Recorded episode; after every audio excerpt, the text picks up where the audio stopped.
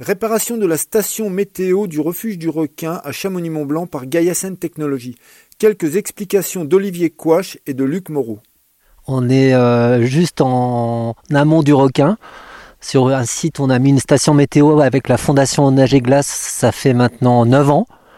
Et puis là, on avait un petit problème de, structure. Bon, ça, a pas mal de contraintes ici, c'est venteux, tout ça et tout, ça vieillit. Puis on a eu un problème dans, les, dans la, structure, on a eu un cisaillement au pied de la structure. Donc aujourd'hui, on a essayé de dépanner euh, tant bien que mal. Normalement, ça doit marcher. on a réussi. Et puis, euh, on va voir pour... Euh, remettre une nouvelle structure pour que cette station elle, euh, elle continue à durer parce que ça, fait une, ça crée une belle base euh, de données euh, climatiques qui sont météo et photos qui sont utilisées pour différents projets menés par la Fondation Neige et Glace et puis aussi qui sont distribués à des universitaires ou des, quand il y a un projet de recherche qui est intéressé par ces données, elles sont fournies par la Fondation Neige et Glace. Et puis on a le mouvement du glacier du géant, de la rupture du glacier du géant aussi en, continu. Donc on a des beaux time-lapse sur son évolution. Eh bien, cette station que qu'Olivier Gaillassens a posée, ça fait 9 ans hein, maintenant. Voilà, ça c'est intéressant parce qu'on a, comme on a pas mal, on a, enfin, il y a pas mal de paramètres euh, dans la haute montagne qui sont relativement inconnus. Et donc euh, les, stations météo sont extrêmement rares.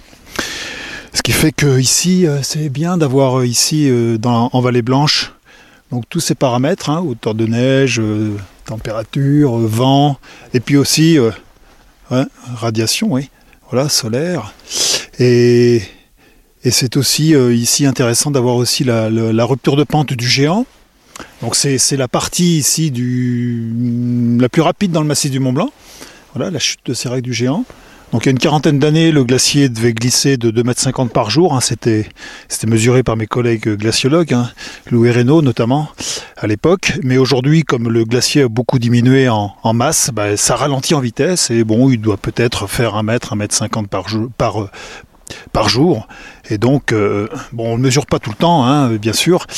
C'est pas, c'est pas un endroit que l'on mesure chaque année. Mais donc ça veut dire que comme c'est une rupture, bah là le glacier il a beaucoup de surface à fondre, il perd pas mal, même si on est à 2700 mètres d'altitude.